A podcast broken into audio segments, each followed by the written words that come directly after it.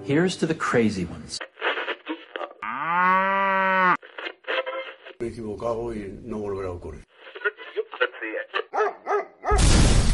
Bienvenidos al podcast de iosmat.es. El CEO y los editores del mejor blog de internet te contamos las últimas novedades. Como siempre contaremos con la sección de las mejores aplicaciones y terminaremos el podcast con los últimos tweaks para tu jailbreak. No te lo puedes perder. ¡Arrancamos! En el podcast 10 iOS Mac hablamos de iOS 10 y de la historia de los MacBook. En la segunda parte, José Copero nos recomienda unas aplicaciones muy interesantes y para terminar, César nos comenta las últimas novedades del jailbreak. Hola, soy Antonio Espósito, arroba Antonio EXP en Twitter. Junto a mí se encuentran. Hola, soy Martín, arroba Florosco1 en Twitter. Bienvenidos. Hola chicos, soy Ana. Me pueden encontrar en arroba AnaliliaSA. Hola, yo soy Luciano y me puedes encontrar en Twitter como arroba Ramos13 y en YouTube como Luciano Ramos. Y yo soy José Copero y me pueden encontrar en Twitter como arroba José Copero. Bueno, pues como he dicho en la presentación, el primer punto es iOS 10. Desde hace casi nueve años, iOS ha lucido prácticamente igual. En 2013 Apple no lo modernizó un poco, sin embargo, siempre ha sido un conjunto de iconos que nos obliga a mostrar todas las aplicaciones que tenemos instaladas en nuestro iPhone y iPad.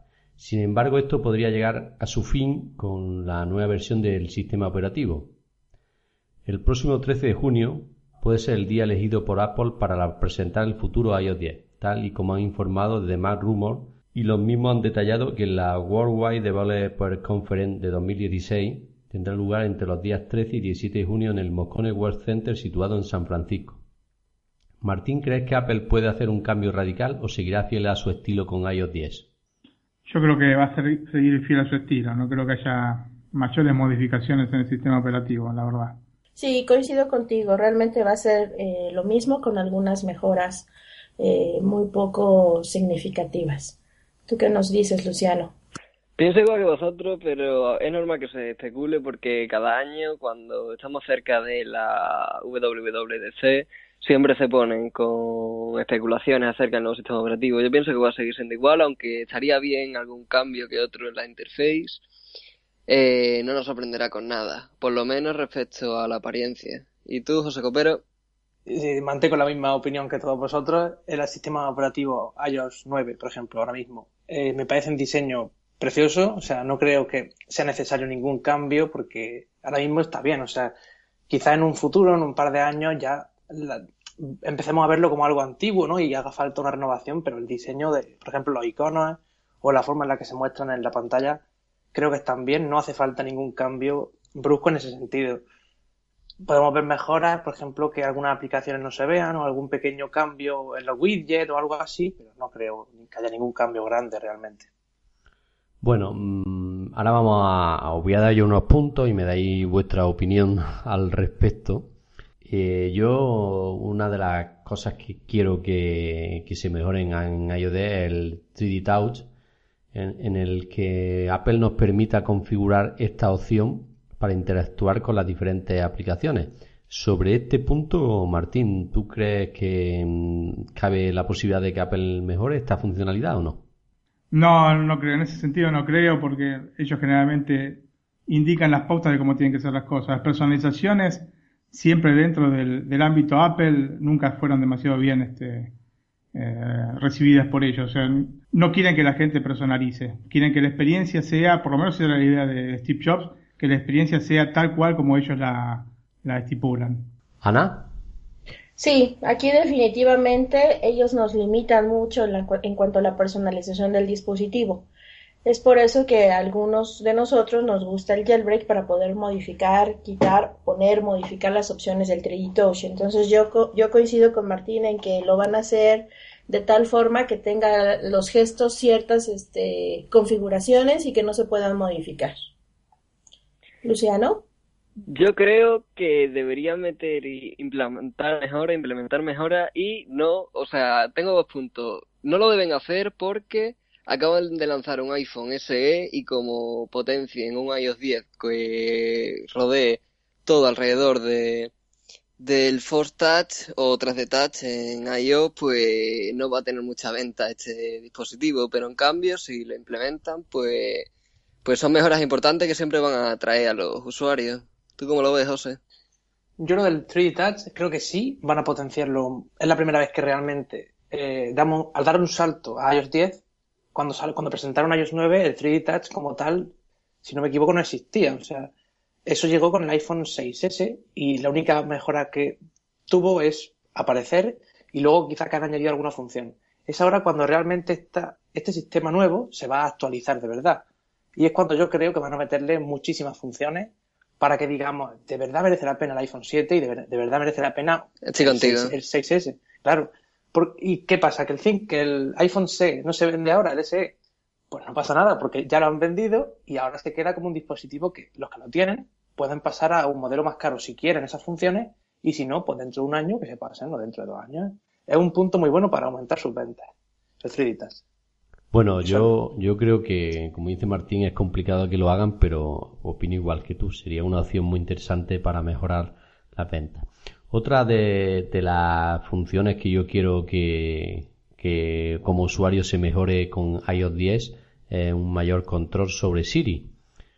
Eh, para muchos este, este asistente virtual es interesante, pero sí que está un poco limitado al no permitirnos trabajar, por ejemplo, con aplicaciones como Spotify o WhatsApp. Eh, Martín, ¿crees que Apple debería dar el salto y permitir esto? Bueno, eso es una de las cosas, de los puntos que señalaba yo, entre las cosas que me gustaría que pasaran, pero que difícilmente alguna vez vayan a pasar, que es la mayor integración de las aplicaciones, no solo de Siri, sino en general de todo el sistema iOS y también OS X con este, aplicaciones de terceros. Y eso es muy difícil porque ellos descuidan mucho su, sus programas, sus aplicaciones, eh, su entorno y su circuito de, de trabajo. Así que la veo un poco, un poco difícil. Me gustaría que pasara, pero la invasión de integración con aplicaciones terceros no, no me parece que sea una de las cosas factibles que se den, al menos este, en el futuro inmediato. Ana. Bueno, referente a Siri, definitivamente yo también veo complicado que pueda interactuar con WhatsApp, por ejemplo, entonces, eh, eh, yo lo, sí me gustaría que, pasara, pero también a mí me gustaría que los de Cupertino eh, integraran sus aplicaciones de una mejor manera e hicieran tal vez algunas modificaciones en sus aplicaciones propias, antes de poder pensar en, en la interacción con aplicaciones de terceros. Pero definitivamente, si me preguntas si me gusta, por supuesto que me gustaría la idea. Luciano. Sí, yo estoy completamente con vosotros eh, pero lo veo muy que muy difícil que Apple permita eso. O sea, es que es un tema que, que no veo entrando en materia Apple. ¿Tú cómo lo ves, José? Eh, el año pasado, si no me equivoco, siempre digo si no me equivoco por si acaso, si veis que algo digo mal me llamáis la atención. El año pasado, en la presentación de desarrolladores, nos sorprendieron gratamente cuando, por ejemplo, lanzaron el lenguaje Swift como un lenguaje open source como sería, y libre para todo y también nos sorprendieron con otras mejoras que pensábamos, Dios mío, ¿cómo puede ser que se estén, para lo que es Apple y lo que ha sido, cómo puede abrirse tanto, entre comillas, siempre ha sido tan cerrado, ¿no? Y se abre con algo. Y empezamos a ver ya como eh, ese empezar a, abrirse más a la compatibilidad con otros quizás. Y yo espero que este año, de mano de nuestro Tim Cook, que tanto, que tantas cosas que Steve Jobs no haría, ha hecho, creo que va, a sorprendernos realmente con, no sé el qué, pero creo que nos va a sorprender con algo. De eso que dice, Apple nunca lo hubiera hecho, haciéndose más abierto, ¿no? En ese sentido. No sé si me he podido explicar bien. Sí, sí, yo te entendía. Pero no sé, no lo veo como tú. Hombre, tampoco no creo que vaya a haber algo tan gordo, o sea, y menos de código abierto. O sea, lo de Swift estuvo bien, pero, pero modificaciones en iOS así no lo veo. No, no exactamente ellos. Por ejemplo, la interfaz no creo que, no creo que hagan abrir un launcher ni nada de eso, tipo, ni modificar cosas. Realmente modificar no nos van a dejar modificar mucho. Pero creo que en algún detalle empezarán a abrirse, ¿no? Siempre van poquita cosa, poco a poco. No, es que es lo que le diferencia a Apple de las demás, o sea, ese código cerrado, eso de no abrirse. Eso no creo que lo cambien nunca. Y con, bueno, también tendrían que ser tendrían luego que los diferentes desarrolladores ser los que se vayan adaptando, ¿no? Respecto a Siri, no creo que, que, lo abran así para todas las aplicaciones, aunque sería un puntazo. No creo que dejen que los desarrolladores jueguen con Siri, pero tarde o temprano tendrán que hacer algo ahí, porque la competencia, Cortana o Google Now o lo que sea que tengan esta gente, empezará a hacerlo más no compatible con otras aplicaciones y empezarán a dejarlo libre y Apple se empezará a quedar atrás. Y tarde o temprano tendrán que dar un paso adelante. Bueno, en este punto coincidimos todos. Queremos un Siri mucho mejor de lo que es, que nos permita interactuar con aplicaciones como Spotify, WhatsApp, Telegram, en fin. Eh, mucho más útil de lo que es, pero también coincidimos en que será difícil que Apple lo haga, pero bueno, eh, esperanza no nos falta. Otro punto de los que se comentan que puede mejorar son los widgets. Es cierto que en el centro de notificaciones son bastante útiles algunos de ellos, pero sin embargo los usuarios del futuro iOS 10 eh, recaban o desean que los widgets pues sean mucho más útiles e incluso eh, que se puedan poner la pantalla de inicio, ¿no? Un poco así al estilo de Android. Yo este punto también lo veo difícil, pero bueno, por esperanza, ¿no, Martín? Sí, tampoco que me convence demasiado el tema de los widgets en Android. Así que es una cosa esa que no, sinceramente a mí, personalmente, no me, no me mueve mucho el tema de los widgets.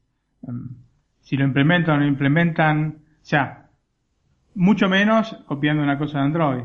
Ellos siempre tienen que ir por un camino separado. No estar copiando, porque si van a estar empezando a copiar o a seguir este, lo que hacen los rivales, eh, yo con respecto a Tim Cook tengo toda una idea hecha y, no es muy buena respecto a esto, porque le ha prestado demasiada atención a lo que decía la gente, a lo que quiere la gente y no siempre la gente sabe lo que quiere. Entonces, este, estar haciendo este tipo de cosas, este tipo de demagogia con las, con las personas, este, o con los usuarios no, no, no le hace bien este, a Apple. Ana. Bueno, ahí definitivamente el copiar los, los iconos igual que el Android, pues como que no, yo no le veo ninguna ventaja.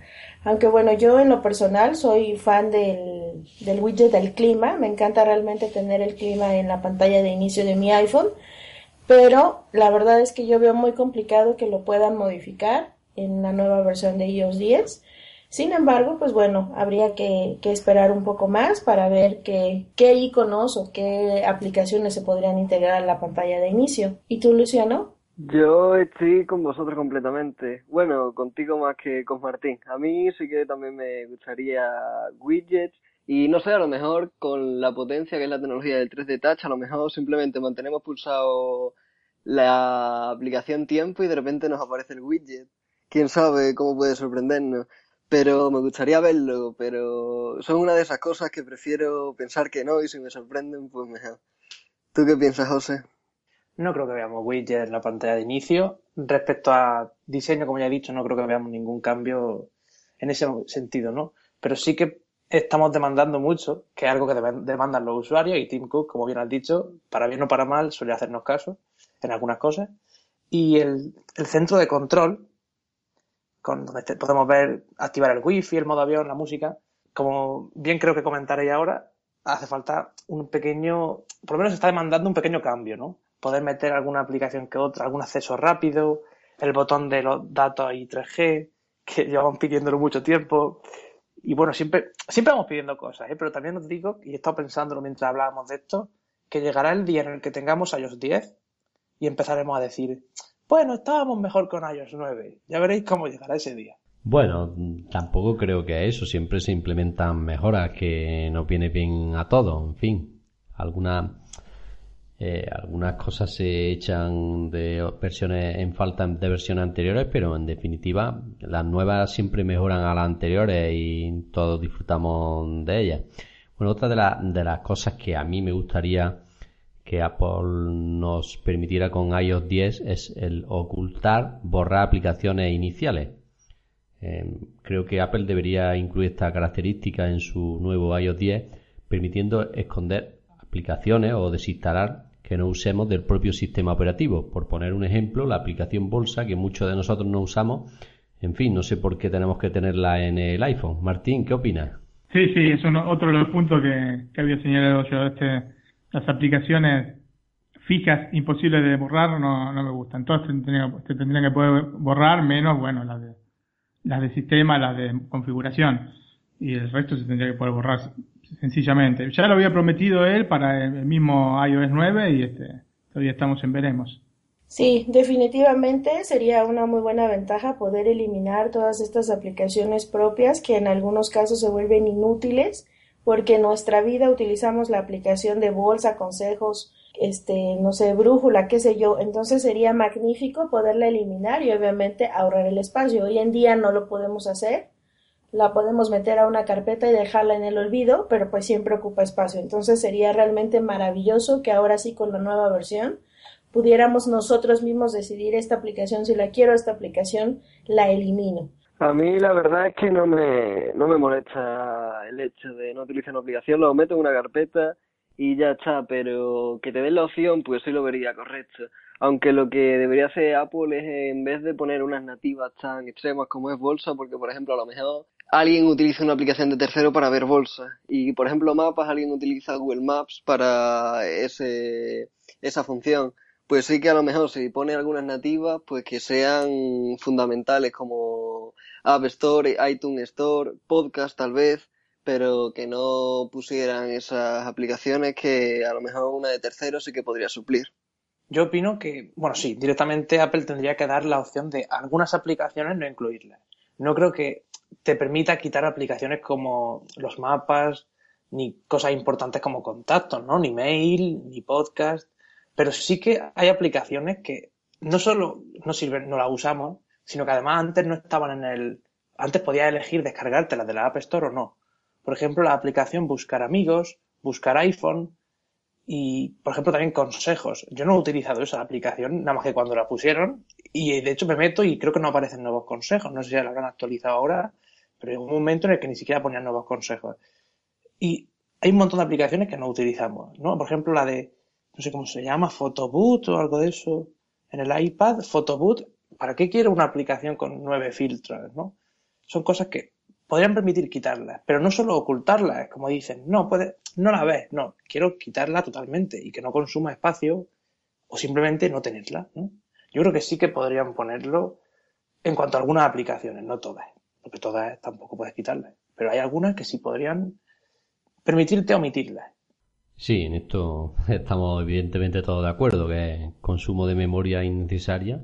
Ya yo la aplicación Bolsa está muy bien, pero para el que la utilice realmente. He puesto un ejemplo muy claro porque creo que el 99% de los usuarios de iPhone o el 99,5 o 9 es una aplicación que no la usan, pero en fin. Bueno, otra de las cosas que yo mm, demando a iOS 10 es una mejora de velocidad, pero especificando que desde mi punto de vista Apple debería hacer dos versiones del sistema operativo, una para dispositivos nuevos y otra para antiguos, o sea que con esto, mm, con la llegada de iOS 10, pues mm, relativamente dispositivos antiguos como el iPhone 4S o el iPhone 5 que seguramente eh, perderá mucha de la velocidad que tiene ahora, pues puedan ser usados con iOS 10, con iOS 10 perdiendo algunas de las características, pero mm, que no pase como con iOS 9 y el iPhone 4S, que realmente es un dispositivo que prácticamente no se puede usar. Martín. Bueno, el tema este de las características es lo que están haciendo ahora. O sea, te, eh, sacan una versión distinta según el, dispositivo que tenés y te quitan características. La cuestión es que no tienen que seguir incluyendo, tienen que blanquear la situación y aclarar qué dispositivos realmente funcionan correctamente con los sistemas operativos, porque lo que está pasando con el iPhone 4S y el iOS 9 este, es vergonzoso, porque la, lentitud que, tiene el dispositivo es terrible. Entonces, eh, que, blanqueen, que la situación y digan, ok, no tenemos más soporte de, con los nuevos sistemas operativos para este teléfono. O sea, blanquear la situación, no estar diciendo, ok, sí, es compatible, es compatible. La persona que no conoce, que no se informa, actualiza el teléfono y se encuentra con un teléfono que va lentísimo, que no le sirve para nada. Entonces, es mejor blanquear la situación y decir, ok, el nuevo sistema operativo sirve para este dispositivo que sale ahora y para el dispositivo precedente. Basta. Dos generaciones.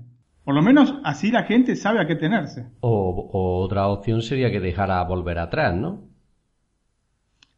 Sí, otro, pero eso sería más complicado por el tema del jailbreak y yo creo que todo ese tipo de huecos ellos los cubren de esta manera.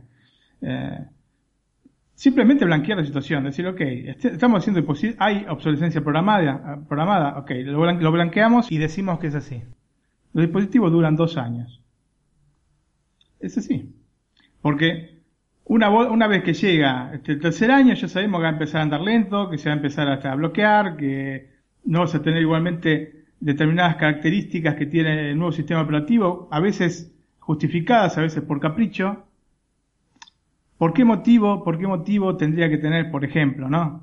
El iPhone eh, S tiene las este, live fotos y por qué no tendría que tener el iPhone 6?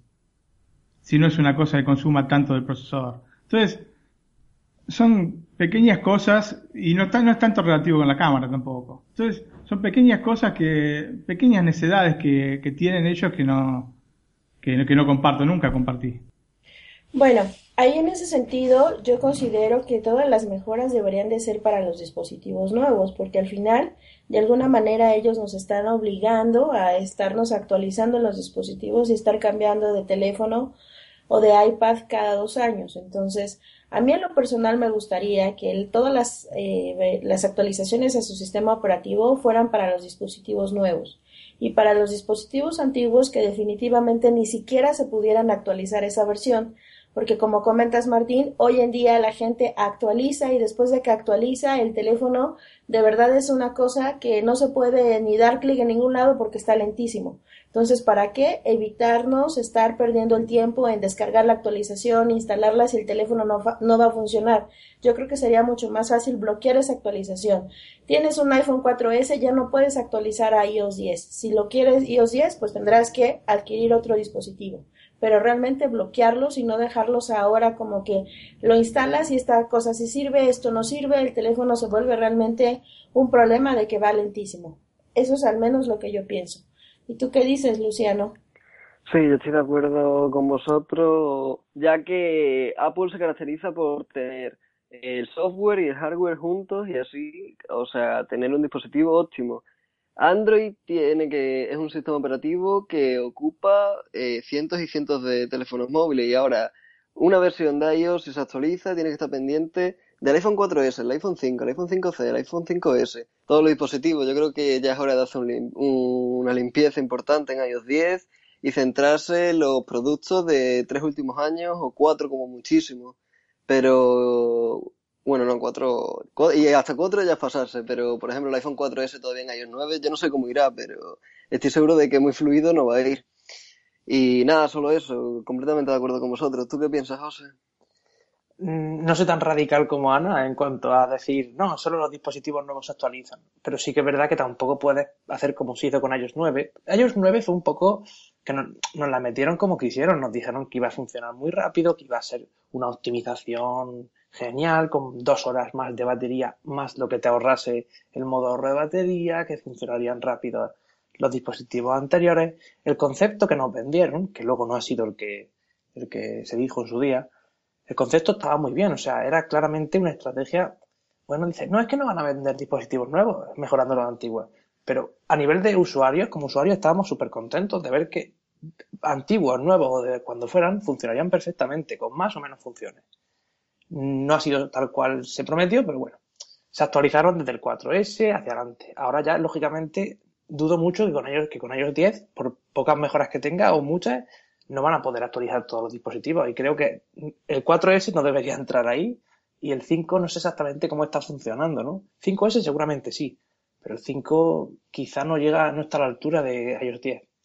No digo que sean solo los de dos dispositivos con dos años, ¿no? Quizá tres y, y puede que cuatro, pero Apple tiene que saber cuáles son los que van a funcionar bien y cuáles son los que no. Y los que no vayan a funcionar bien, dejarlo en un sistema que funcione bien. O por lo menos en uno que no estropee el dispositivo, ¿no? Aunque la obsolescencia programada es lo que tiene, ¿no? Bueno, sí, como habéis dicho, yo tampoco soy tan radical como Ana. Sí que haría dos opciones. O no dejar actualizar el dispositivo. O si lo actualizas, permitir volver, volver atrás. Sé que es complicado por el tema del jailbreak. Pero hombre, lo que no es normal es que, es que te dejes actualizar un dispositivo y que tengas que no poder usarlo porque digamos que no lo permite. y yo hablo a sabiendas porque mi mujer tiene un iPhone 4S, no lo ha actualizado a, iOS 9 porque sé que si llego a hacerlo tendría que cambiar de dispositivo. Sí, si le actualizas el dispositivo y va lentísimo, pues bueno, te va a pedir que le compres un dispositivo nuevo. Yo creo que eso estaría muy bien para ella. bueno, sí, cierto, ¿no? cierto, cierto. Pero pero como digo, mm, a lo mejor en mi caso no sería ese el problema, pero puede ser que a algún otro usuario, llegado el caso, le pase esto y a lo mejor no pueda permitirse el dispositivo. Un poquito complicado eso, ¿no? En fin, pero bueno, yo lo veo así. Bueno, estos son los puntos o las mejoras que yo tenía apuntadas para que yo quiero que, que Apple mejore con la llegada de iOS 10. Bueno, a mí me gustaría muchísimo eh, algunas mejoras en el calendario. Hoy en día en el calendario eh, del iPhone, pues yo no puedo ver mis eventos eh, por mes, por año, por semana, para poder llevar una planificación. A mí me gustaría un poco alguna modificación en el calendario. Otra cosa que me fascinaría es que hicieran modificación a la aplicación de correo, a, la nativa, porque si manejamos más de una cuenta, pues no tenemos forma de diferenciar las cuentas, no sé, tal vez poner algún color, algún distintivo, algún icono, qué sé yo, modificar la aplicación de, del calendario. Definitivamente agregar más botones al centro de control, un botón para reiniciar el dispositivo, eh, algún botón para alguna aplicación favorita que nos guste, eh, algún botón para poder cerrar la multitarea toda al mismo tiempo. Mm, ¿Qué más me gustaría? Pues bueno, Creo que eso es en esencia lo, lo que más me gustaría para que se pudiera modificar en la nueva versión de iOS 10. ¿Luciano? Yo contigo en las aplicaciones nativas, porque es que prácticamente miro mi dispositivo iOS y estoy utilizando aplicaciones de tercero muchísimo. Y teniendo el ecosistema Apple es un poco triste tener que hacerlo. Yo pienso que iOS 10 si mejora mucho las aplicaciones nativas como he visto anteriormente, ahora con 9.3 que han metido una mejora importante las notas y tal, si lo hacen en iOS 10, pues sería una maravilla. Porque, por ejemplo, es lo que dices de calendario, yo uso Fantastical, por ejemplo. Sí, definitivamente yo creo que sería mejor utilizar las aplicaciones nativas del iOS 10 que estar utilizando aplicaciones de terceros. Pero si estas aplicaciones no las modifica, pues eso nos da pie a que nosotros empecemos a descargar alguna otra aplicación que nos dé lo que nos, nos da la aplicación nativa. Por ejemplo, las notas, ya modificaron las notas y ahora las puedes proteger por una contraseña. Pero yo creo que también sería sensacional que esas notas las pudieras compartir con alguno de tus, de tus contactos. Entonces, como que le falta un poco. La aplicación de mensajes, pues yo puedo borrar los mensajes accidentalmente, este, y resulta que me equivoqué y no lo quería borrar y ya no lo puedo recuperar. Entonces tener así como que una alerta para que no podamos borrar los mensajes. La aplicación del teléfono pues está como que muy, muy escueta, no sé, hay muchísimas mejoras que yo podría, este, pensar en las aplicaciones nativas. Y así no nos tendríamos que cabrear si no nos dejan quitarla. Cierto. Bueno, yo creo que el, el tema de... No sé si me he adelantado.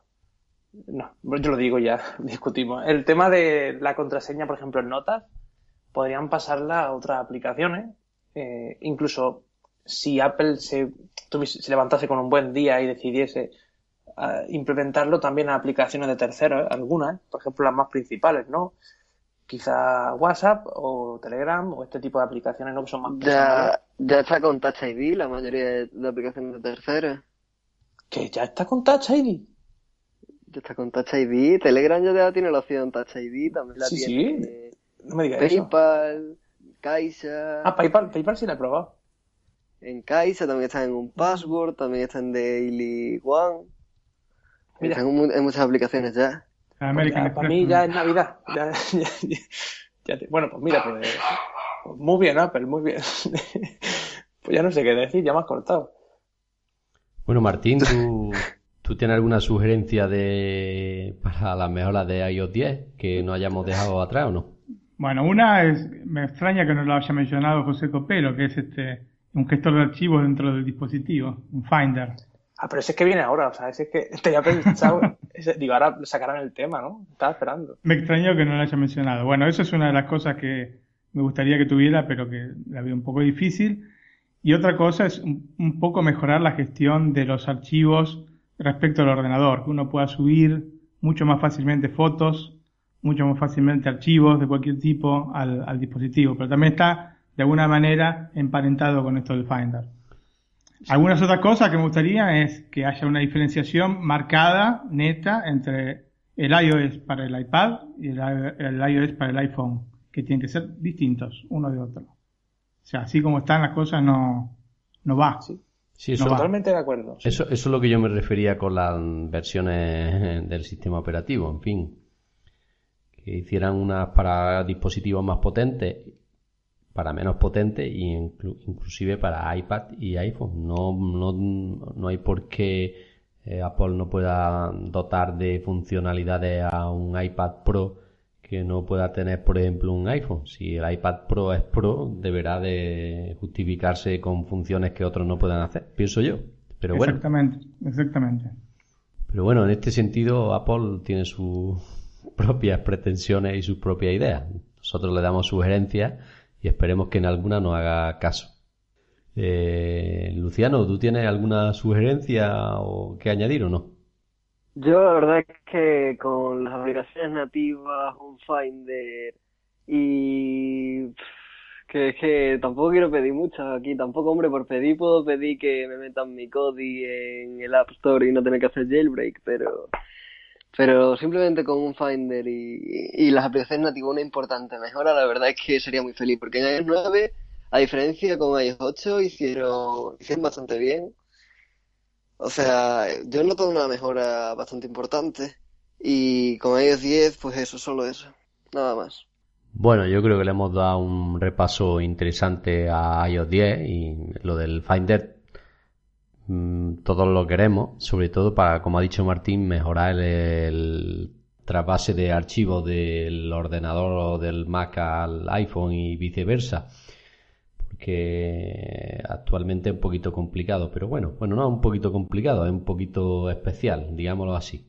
Complicado no lo es, pero especial sí sobre todo para los usuarios que vienen de Android a iOS. Pero bueno, yo creo que le hemos dado un repaso bastante interesante a lo que queremos que iOS 10 eh, nos traiga para los nuevos iPhone. Eh, ¿Alguna cosilla más o pasamos al MacBook? No, yo creo que ya vimos más o menos, dimos nuestras opiniones sobre, sobre el tema y, y podemos seguir a- adelante con esto. Bueno, pues la segunda parte del podcast 10 es el- la historia del MacBook. El MacBook es la familia de portátiles desarro- desarrollados por Apple que tiene como mercado objetivo los hogares y las pequeñas empresas. El primer MacBook fue lanzado en mayo del 2006, reemplazando al eBook y al PowerBook de 12 pulgadas, como parte de la transición de Apple hacia la tecnología Intel. El MacBook se convirtió en el equipo portátil Macintosh más vendido en la historia de la compañía. En octubre de 2008, el modelo de gama media era el ordenador portátil más vendido en las tiendas minoristas en Estados Unidos, los cinco meses anteriores. Se eh, han creado tres diseños de MacBook. El primer modelo tenía una cubierta policarbonato similar al iBook G4. El segundo tipo, introducido en octubre del 2008 junto al MacBook Pro 15 pulgadas, tenía una cubierta de aluminio en formato unibody. Este modelo, el MacBook Pro, fue presentado en la conferencia llamada Apple Worldwide Conference en junio de 2009. El tercer modelo, introducido en octubre del 2009, reemplazó la cubierta original por una de policarbonato eh, en formato unibody también. Y finalmente, con la llegada de OS, OS X Lion el 19 de junio de 2011, Apple decidió no fabricar más el MacBook blanco. Esto hizo que el, ese, el MacBook Air de 11 pulgadas fuese el ordenador portátil más barato de la compañía, comercializándose por menos de 1.000 euros en el mercado español. Eh, Martín, yo sé que tú tienes mucho más datos porque eres usuario de Apple desde hace muchísimos años, mucho más que los que estamos por aquí, casi seguro. Eh, ¿alguna, ¿Algunos apuntes más?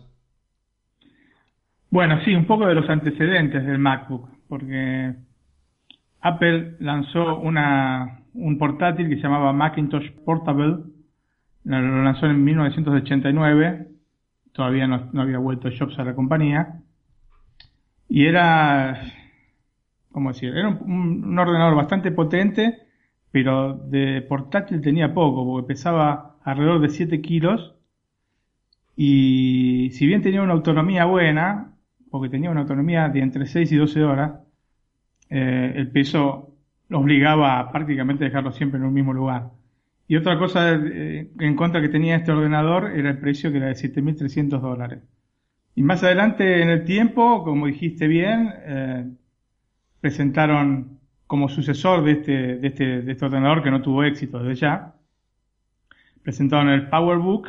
Eh, eh, este que me está hablando es el que se con la pantalla se tapaba el teclado y luego quedaba en la parte trasera donde estaba. Es que mm, así estoy pensando, no lo recuerdo yo este modelo, pero me viene así que es así, ¿no? Ese, ese, ese. Tenía pantalla LCD de las tradicionales este, eh, a dos colores, o dos colores, negro y con el fondo este, medio verdoso. Y este, tenía un floppy drive de 3,5 pulgadas, un disco duro de 40 megas. No estaba nada mal para la época, ¿eh? Ojo, estamos hablando de 1989. Y, el ratón me, mm, me parece que estaba incluido junto al lado. Al lado era un trackball, exactamente. Una ruedecita redonda, ¿no? Exactamente, un trackball. Sería como un mouse dado vuelta. Eso es. Ya sí, ya me viene a la cabeza, sí, lo recuerdo. Sí, sí, sí.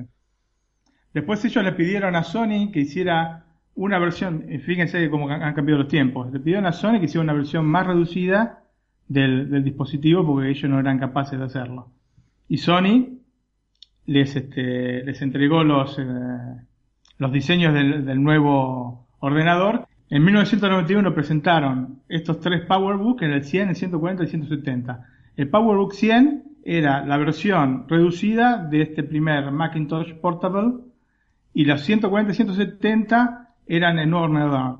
Y lo que tenía muy importante, que es la primera vez que este, una empresa hizo, es poner un espacio para poder apoyar las muñecas en el ordenador.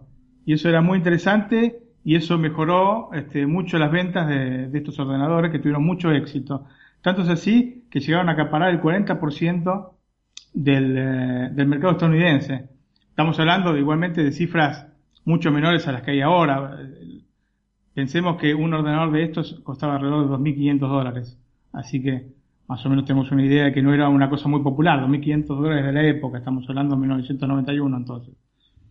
Después en el 92 hicieron otro ordenador, el PowerBook Duo, que prácticamente era una docking station que podías insertar el ordenador en una especie de caja y agregarle características como memoria o mayor este, capacidad de disco rígido o alguna plaqueta que no, este, o un conector que no tenía. Así que más o menos fueron andando así, de esta manera, por los años. En el año 95 entonces lanzaron eh, el que se llamó PowerBook 5300, que era el primer portátil de Apple y en general que utilizaba eh, procesadores PowerPC. Pero el problema con este PowerBook 5300 es que había un error eh, de, proyectación del mismo que hacía que o directamente cuando lo intentaba encender no se encendiera o lo que era peor explotaba.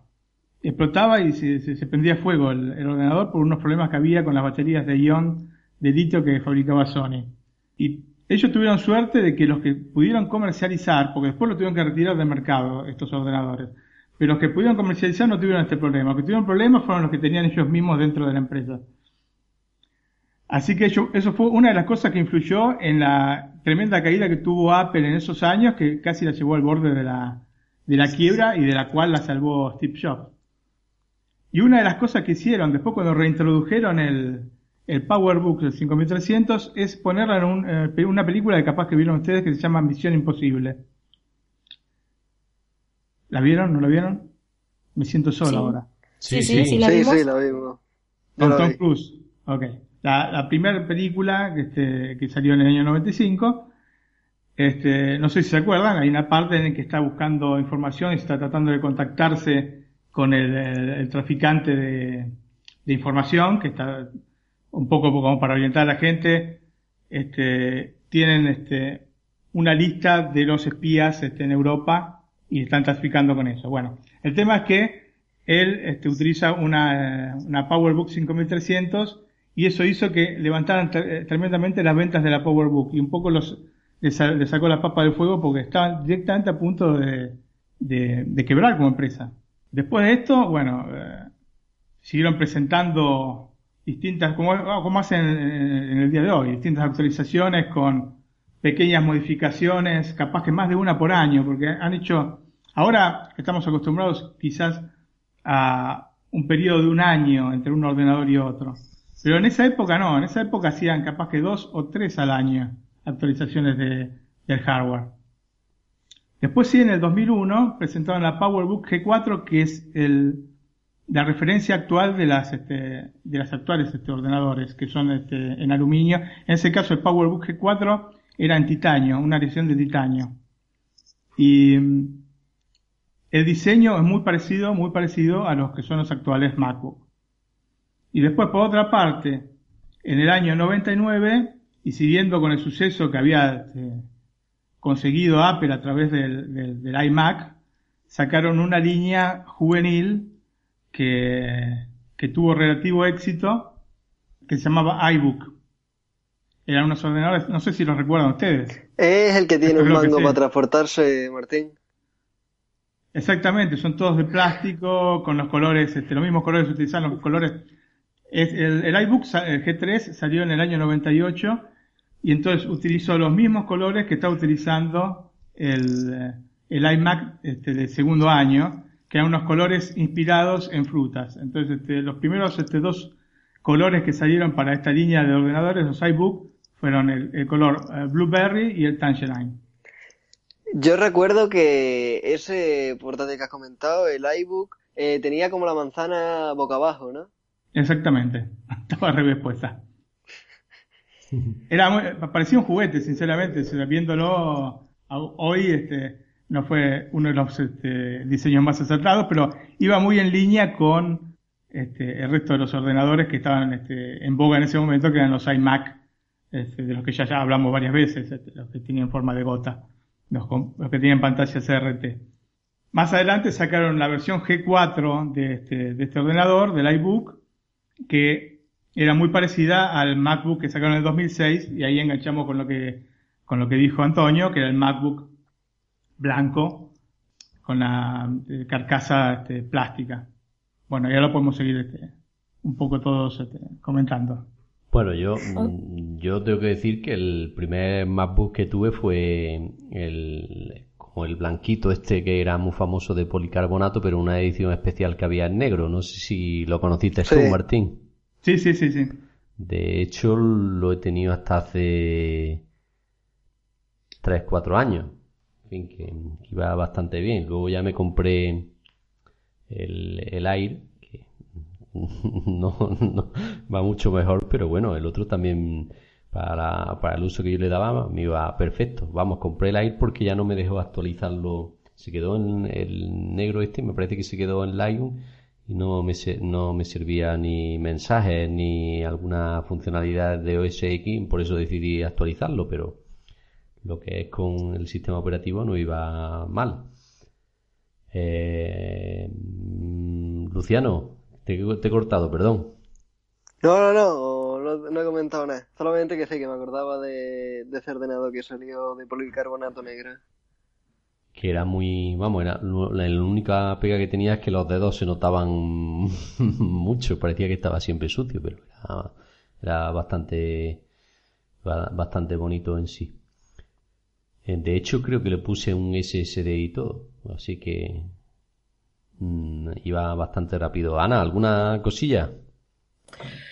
Bueno, pues continuar un poco con la historia. Ya unos años más adelante, en el 2006, como bien habían comentado, se lanza la nueva MacBook en donde los de Cupertino reemplazan la PugerBook de 12 pulgadas y los modelos de la iBook de 12 y de 14 pulgadas, que en ese tiempo eran las laptops básicas este, para las empresas.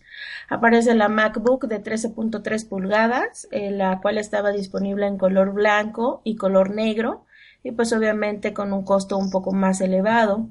Y aquí fue la transición final de los procesadores PowerPC a los CPUs de Intel de las computadoras portátiles y eh, después nos presentaron una MacBook, MacBook Pro de 15 y de 17 pulgadas. La MacBook pasó, por varias este, transiciones. Eh, posteriormente eh, sacaron una con un procesador Intel Core Duo a principios del 2006. Tengo el dato de que este modelo básico costaba 1.099 dólares y contaba con una pantalla panorámica de 13.3 pulgadas, tenía un acabado brilloso en su pantalla y una resolución de 1280 por 800 píxeles, un procesador Intel Duo Core de 1.83 eh, GHz, DDR RAM de 512 megas y podía actualizarse hasta 2 gigas en ese, en ese entonces tenía un disco duro SATA de 60 gigas, 60 gigas, un tamaño realmente pequeño y por 1.299 mm, dólares podrías configurarla con un procesador eh, de 2 GHz Intel Core Duo y una unidad óptica SuperDrive. La verdad es que como, como han pasado los años desde el 2006 hasta nuestros días, ¿no? Un disco duro de 60 gigas. Eh, no sé si quieran que continúe con la historia o que nos cuentas tú, Luciano. sí, sí, continúa, continúa. José, José, Copero no nos ha dicho nada, no sé si no, No, yo, yo, me estoy esperando a que llegue a día de hoy. estoy, me viene a conocer la Es que no me conozco la historia, entonces la estoy mirando un poco por internet para que me vaya sonando, pero yo prefiero escuchar de momento. El, por ejemplo, el, el, MacBook que yo tenía tenía era una edición limitada y el microprocesador era un Core 2 Duo, pero un Santa Rosa, que era mucho más potente Creo que el mío era de 2,4 GHz. Yo en mi iMac 5 también tenía el Intercore 2 Duo. Bueno, por, por, cortar un poquito Ana, yo mm, eh, a partir del 2006 todos los MacBook ya empezaban a incorporar el, la cámara y el micrófono, el mini puerto DisplayPort, el conector de corriente, el, el MagSafe, eh, la tarjeta inalámbrica AirPort, eh, la tarjeta de red Gigabit Ethernet, el Bluetooth, en fin, ya empezaron a estandarizar los, los accesorios o, las prestaciones que no iban a incorporar. Eh, te, dejo nuevamente, Ana, y continúas con la historia. Eh, algo que me llama mucho la atención es el lanzamiento de la MacBook Air en el 2008, pues que como sabemos es la notebook más delgada de la época y también de nuestros días y obviamente este equipo eh, tenía un costo en ese tiempo de 1.799 dólares y tenía una pantalla de 13.3 pulgadas. Contaba con un procesador Intel Core, Intel Core 2 Duo y una memoria DDR de 2 GB a 667 MHz. Realmente la, lo delgada de la máquina fue este, pues muy sorprendente para esos años y eh, yo creo que fue el principio del éxito de, estos equipos, ¿no, Martín? ¿Tú qué opinas?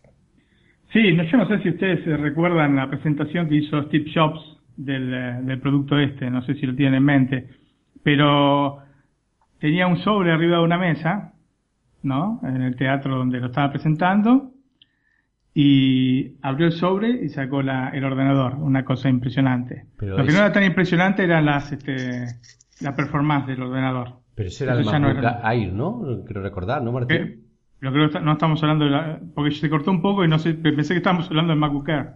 Sí, sí. Fue presentado en 2008. Ah, sí, sí. 2008, sí, sí. Exactamente. Bueno, entonces este tuvo esa presentación de parte de Jobs, siempre tan espectacular él, y este y bueno, quedamos todos sorprendidos. Lo que no estábamos tan sorprendidos, o sí, era por este las características o la potencia del ordenador que era bastante, dejaba bastante que desear. Otra de las cosas que se, se criticó y que aún hoy se critica que la memoria estaba soldada al, al ordenador y bueno, eh, son cosas que pasan. Pero el, tenía, lo, lo, importante es que tenía 4 milímetros, pues no es este parejo, para el que no conozca cómo son los MacBook Air, no es todo parejo el, este, el perfil del, del, ordenador, sino que tiene sobre el lado donde está la bisagra de, para abrir este, el ordenador, es más ancho que sobre el lado de la punta del mismo. Entonces teníamos, en ese momento, teníamos 19 milímetros eh, y un poquito y una fracción en la parte donde estaba la bisagra y 4 milímetros en la parte de la punta de, este, del, de la pantalla. Y ahora, hoy, hoy todavía es este, muy fino, tiene 17 milímetros de un lado y 3 milímetros nada más del otro. Es una cosa impresionante. Yo pienso que este, Luciano y, y, José Copero van a tener un poquito más de información respecto a esto. Respecto a los portátiles de hoy en día, quieres decir, los más recientes. Sí, sí, ¿no? ya el MacBook Air estamos hablando de hace, MacBook de hace Air, MacBook, MacBook Pro también, que iba a la par, y últimamente, y ahora el MacBook, ¿no?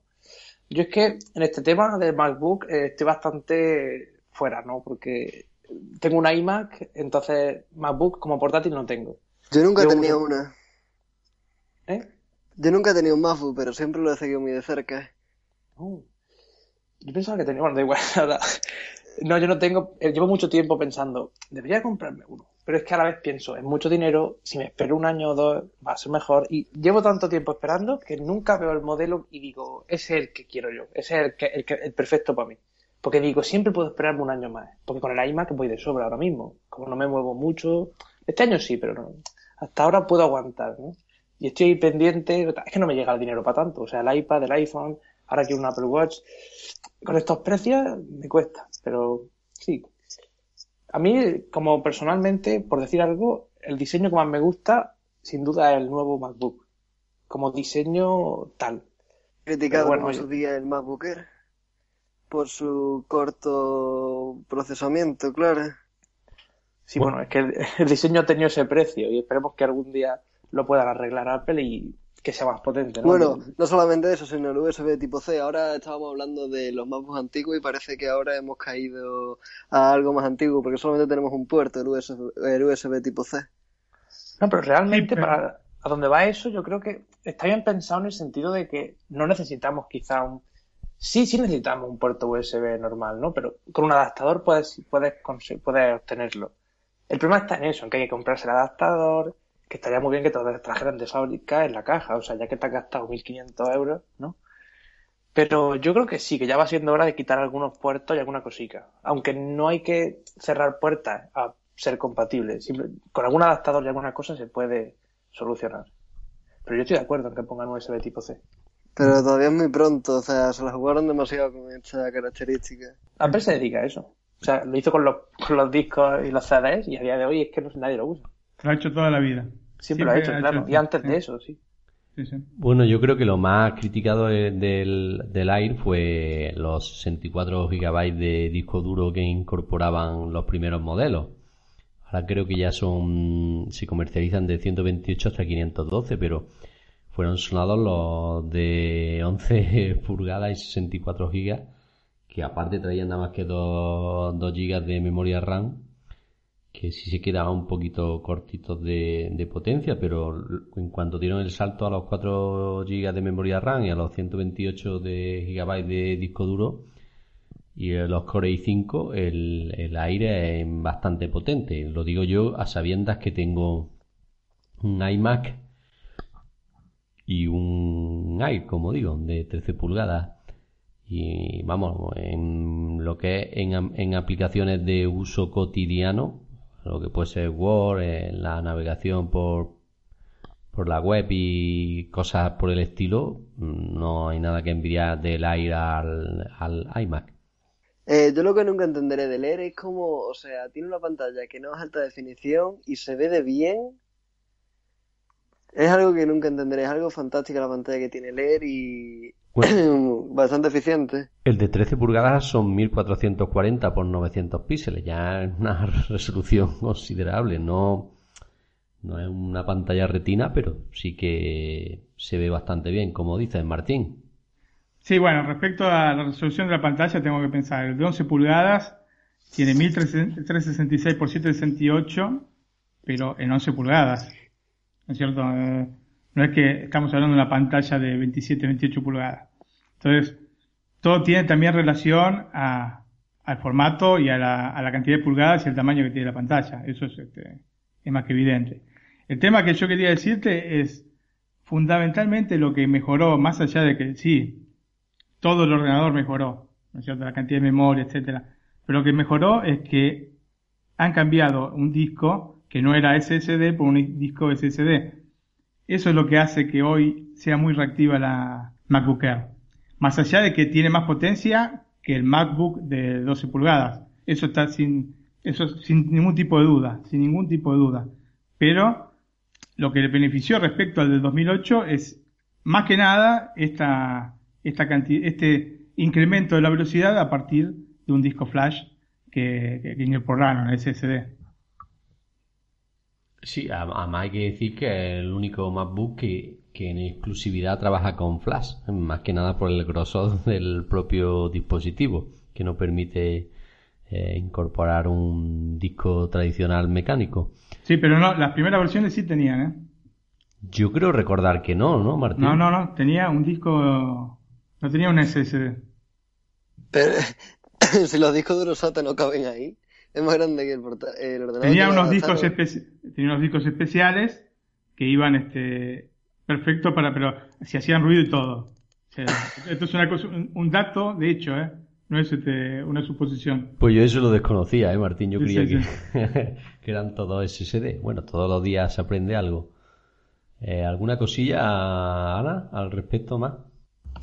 Eh, solo quería darles un dato curioso sobre el MacBook Air, que mmm, su carcasa de aluminio se ha considerado como el ordenador más respetable con el medio ambiente, ya que su pantalla no contiene mercurio ni arsénico, además de tener un consumo energético realmente reducido. Yo creo que esto es un, un dato interesante, ¿no creen? Eh, la compañía siempre con el medio ambiente está muy, muy ligada. Muy preocupado por el medio ambiente, ¿no? Sí. Eso es. En cuanto a espacio, por decir también, por comentar algo, en cuanto a espacio de almacenamiento, aunque sea en cuanto a potencia, se quede atrás del Air, el nuevo MacBook de 2015, que bueno, ya va a dejar de llamarse nuevo y va a empezar a llamarse el MacBook, ¿no? Porque este año se supone que habrá una renovación. En cuanto a almacenamiento, empieza, si no me equivoco, en 258 GB. El doble 56. de lo que... Eso, 50... me lío con los números. 256 GB. El doble de lo que empieza el MacBook Pro o el MacBook Air. Y también con RAM de 8.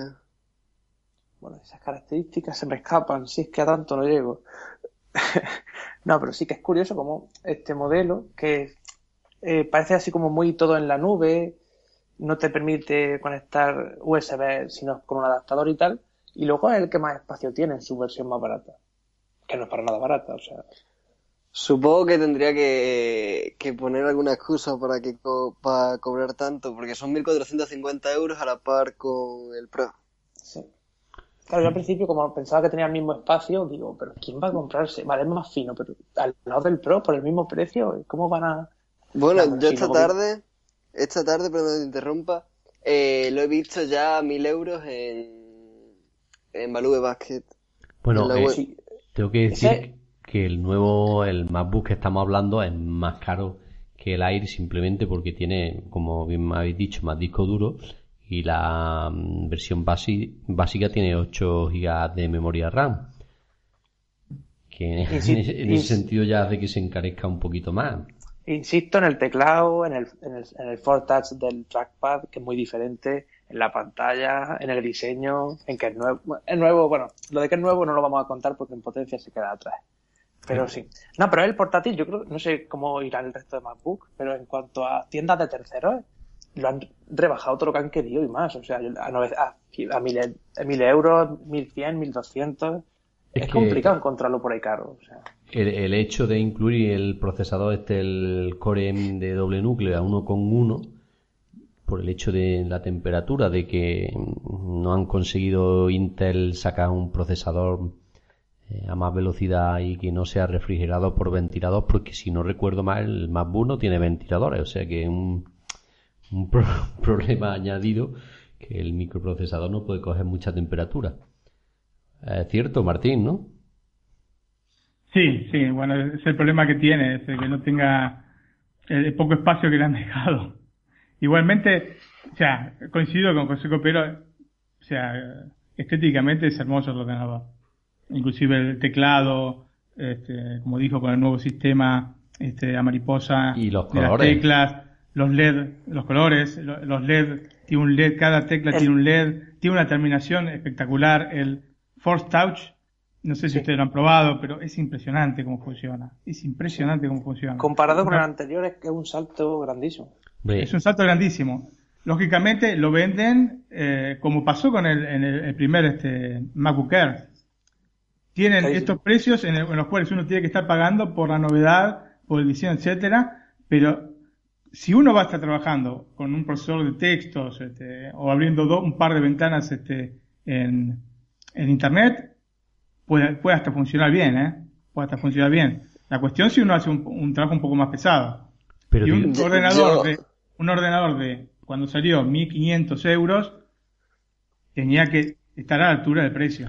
Sí, yo creo que la, la siguiente versión, en cuanto incluya un procesador más rápido, pues eh, estaremos hablando de otras cosas. Y sobre todo, si mantienen o rebajan un poco el precio. Perdón, Luciano. Yo lo que no entiendo son los 8 gigas que le han metido de RAM cuando no puede hacer tareas pesadas. O sea, la RAM se supone que es para, para programas que son bastante pesados. Y si, por ejemplo, yo que fui a un Apple Store y noté que el iMovie ni lo movía, o sea, iba súper pillado. Eh, no sé en qué han pensado para poner 8 gigas, no lo veo correcto. Porque vende, vende poner 8 GB. Eh, eh, la cantidad de gigas, ver, hay que entender esto. El tema de la velocidad, de por tener más este, cantidad de gigas de memoria, el ordenador es un tema que está demasiado sobrevalorado. Sí, influye, influye, pero, pero te hace el ordenador más, más, más este, ligero y más veloz cuando utilizas determin- determinadas herramientas. O cuando tenés archivos muy grandes, o cuando tenés muchas ventanas abiertas, o muchos programas abiertos. O sea, si vos sos una persona que abre y cierra el programa que está utilizando, que no, eh, no utiliza programas pesados de, que, eh, de, por ejemplo, Photoshop o programas que, que, que generan archivos muy pesados, o progra- espe- especialmente los programas de edición de video. Si uno no utiliza ti- ese tipo de programas, entonces no, no va a notar que, el ordenador no llega con la potencia. Ese es el tema. Ese es el tema. Entonces, el tema de los 8 GB es un tema más este, de marketing que, de necesidad propia del, ordenador. Un ordenador como el, eh, el MacBook, eh, el MacBook de 12 pulgadas, con 4 GB hubieran dado también igual de bien que, que- que lo que anda ahora. Igual de bien para determinadas este, tareas, lógicamente. Mm, Yo creo que le hemos dado un repaso importante al MacBook. No sé si Ana y José Copero, para finalizar, quieren decir algo sobre este tema. Que me lo mejoren. O sea, me encanta ahora que lo mejoren. Que hagan que sea un muy buen portátil, que esté a la altura de su precio y de la marca Apple. Y entonces, lo mismo, voy allí con mi a tocateja, o sea, en efectivo y me lo llevo. Pero que- No, Ahora, yo les, les digo cuál es el mejor de todos los eh, MacBook. El Pro. Pero es el Pro, pero no cualquier Pro, porque los Pro tenés una, un rango de, de, de procesadores y precio que es impresionante, porque va desde, el- todavía siguen comercializando el MacBook Pro de 13 pulgadas con disco rígido de 5400 RPM y procesador i5 de dos, de dos este, núcleos de 2,5 GHz me parece. Todavía siguen comercializando que es un ordenador que salió hace cuatro años. El mejor MacBook es el MacBook. Lógicamente, sale como este, lo que tiene que salir por las características que tiene. Es el MacBook Pro de 15 pulgadas con este procesador Core i7 de 4 núcleos y eh, 256 o 512, no, 512 creo que ya tiene este, gigabytes de, de memoria flash, de, de- de- de disco rígido, ¿va?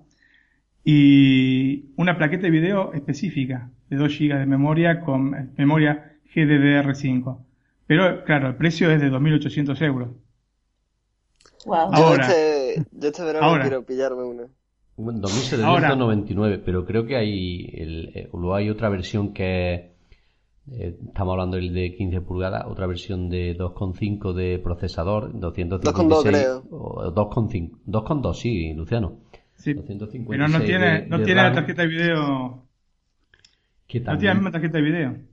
Sí, pero que también puede hacer para tareas mm, incluso profesionales, puede ir bien, por- porque las prestaciones un Core Bueno, 7 dependiendo de qué i7 tarea a, profesional. me, re- me refiero que un Core i7 a 2.2 eh, eh, 16 GB de memoria tiene RAM, puede ser, Sí, sí.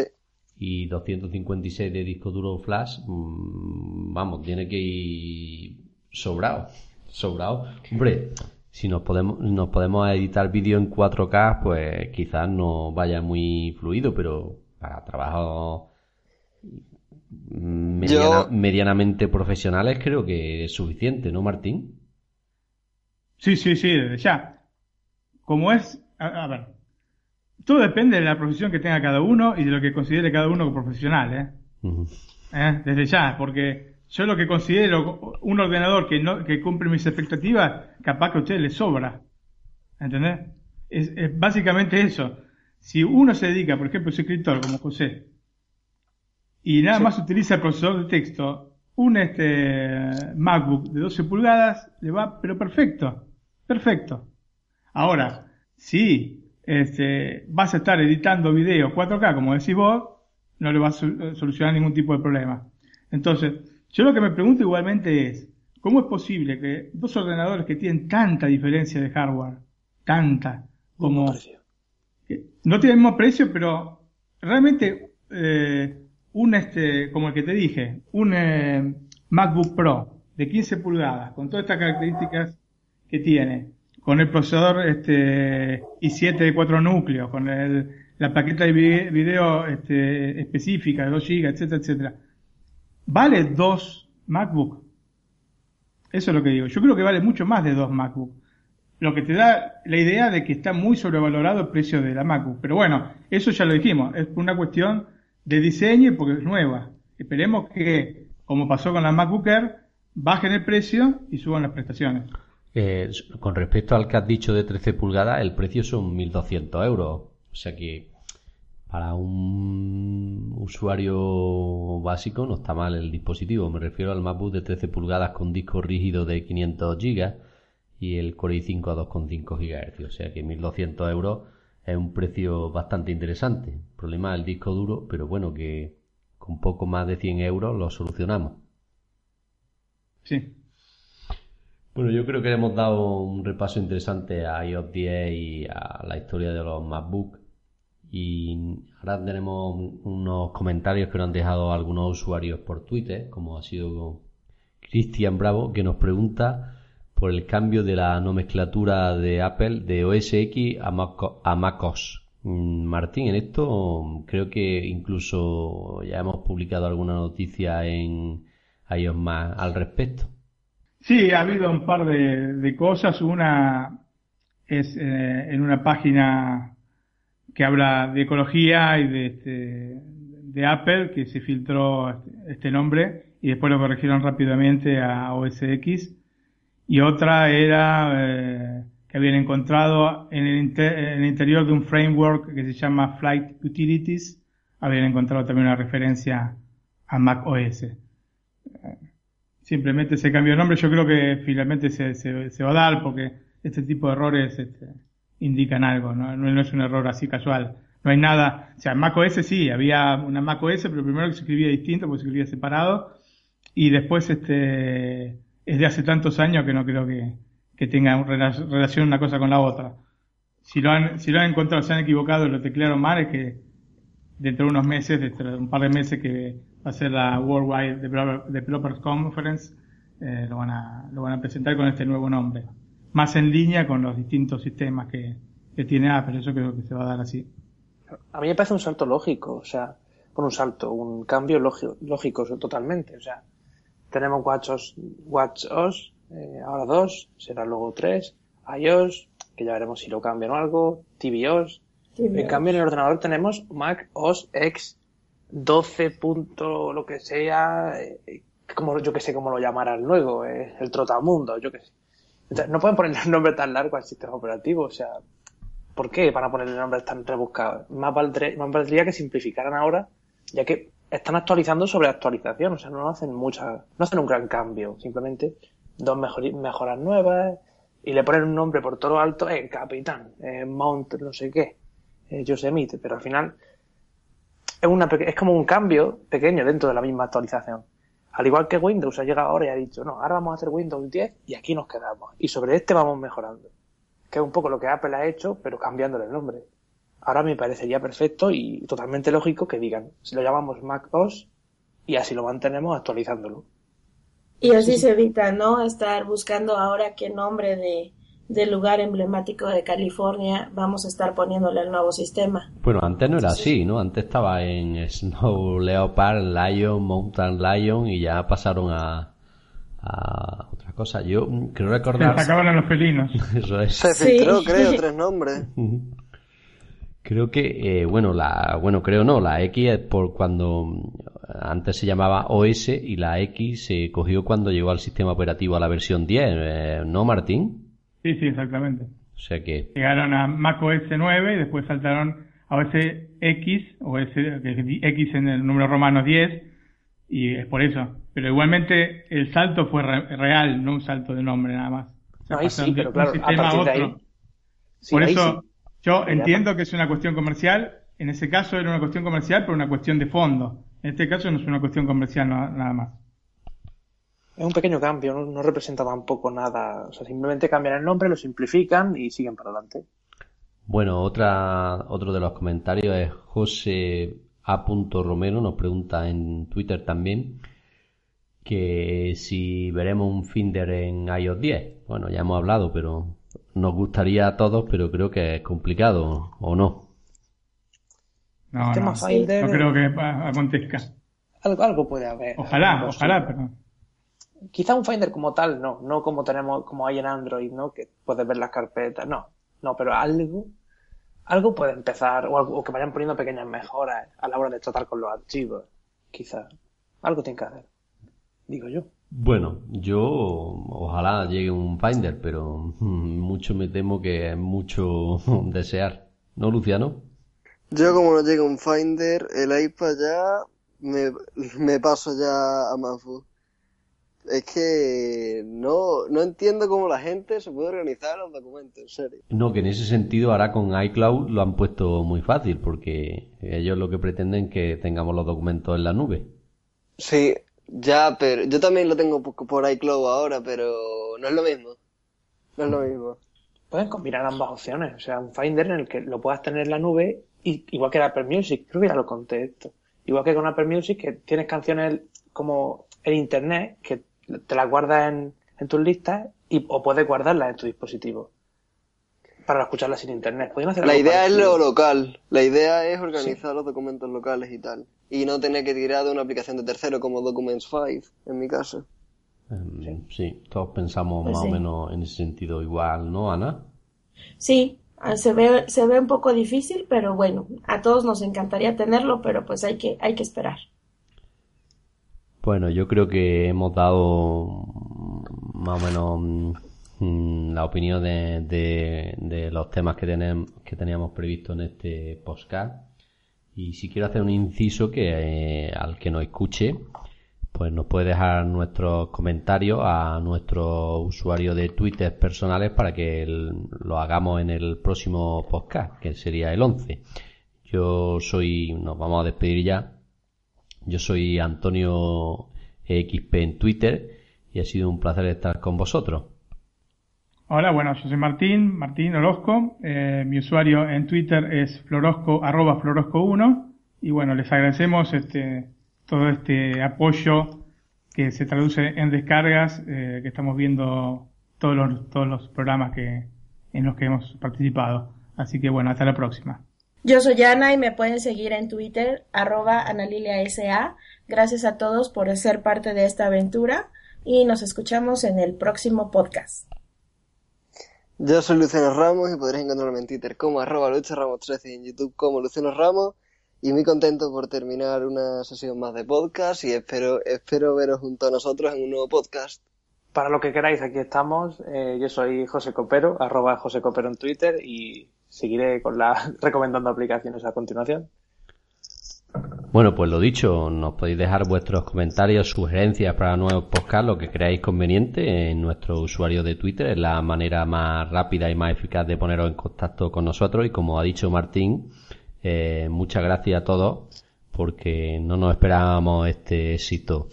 Bueno, y ahora pasamos a la segunda parte del podcast que José Copero nos va a recomendar unas aplicaciones muy interesantes y para finalizar, Ana, pues nos dará las últimas novedades del jailbreak. Venga, José, adelante.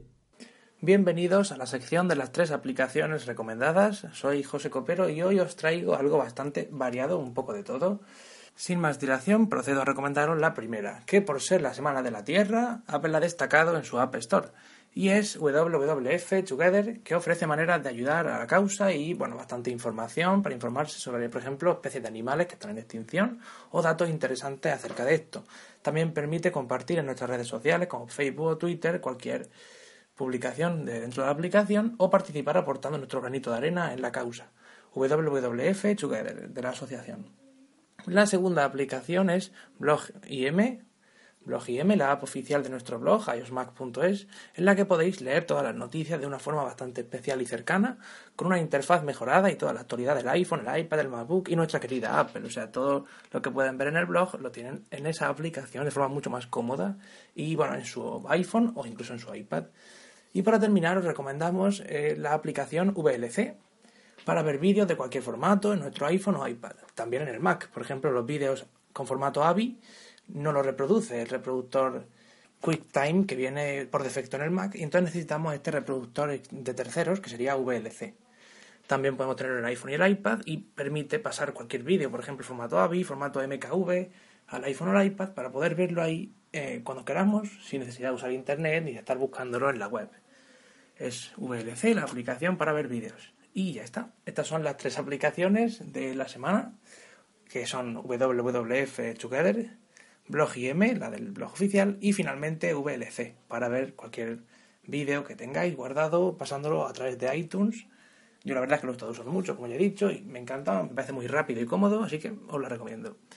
Nos vemos en el próximo podcast con más aplicaciones y más noticias interesantes y cualquier aporte de opinión, ¿no? Que es a lo que nos dedicamos y bueno, también en el blog y en nuestra aplicación oficial BlogIM. Adiós y nos escuchamos.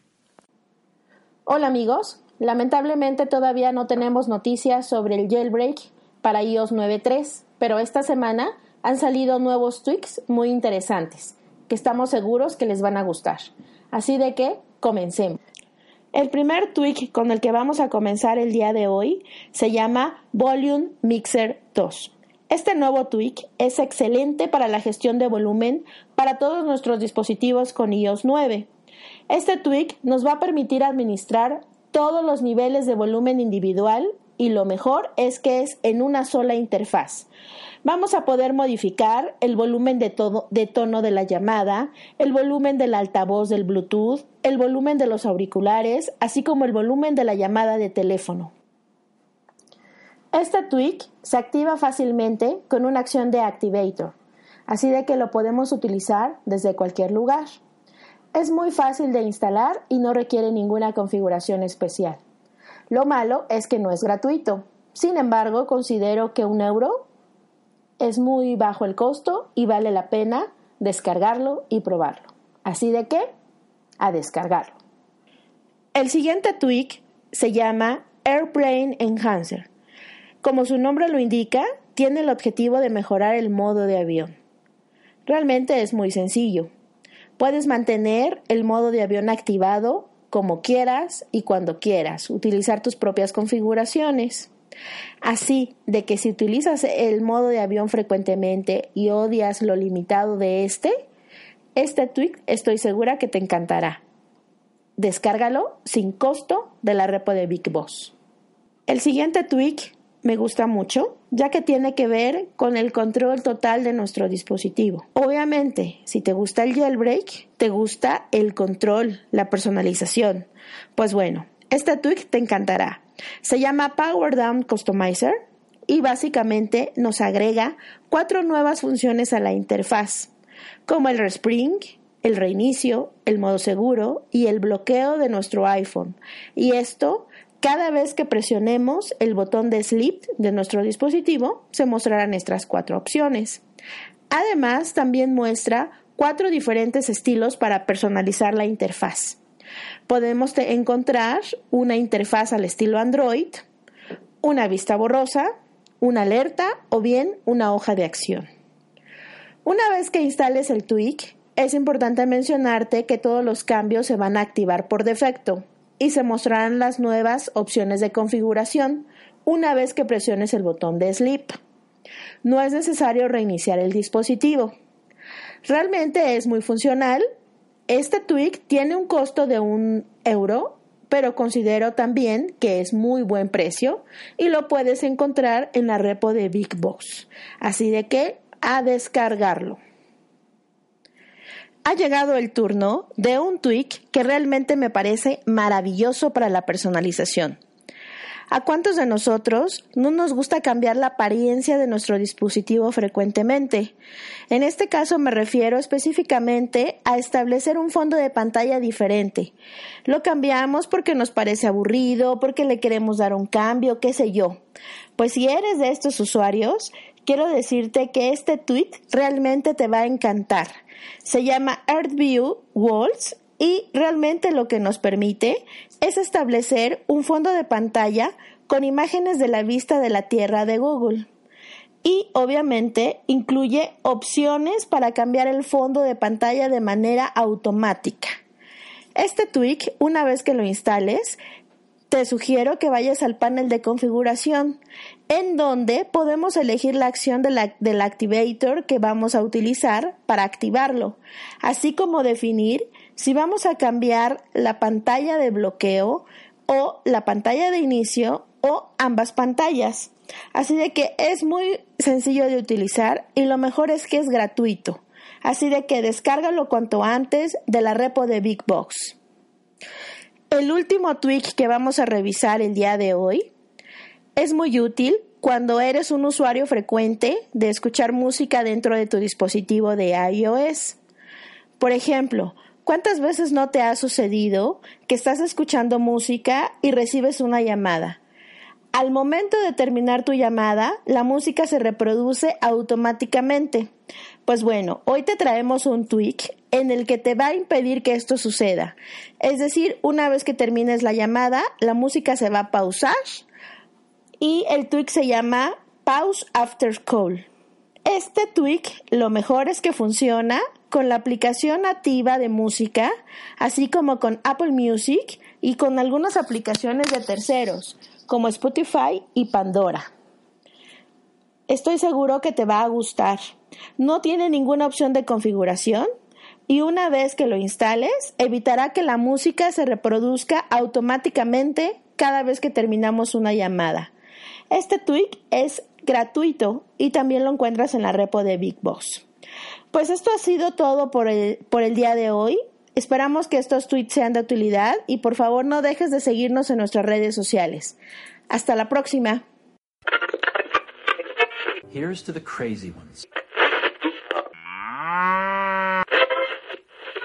Equivocado y no volverá a ocurrir.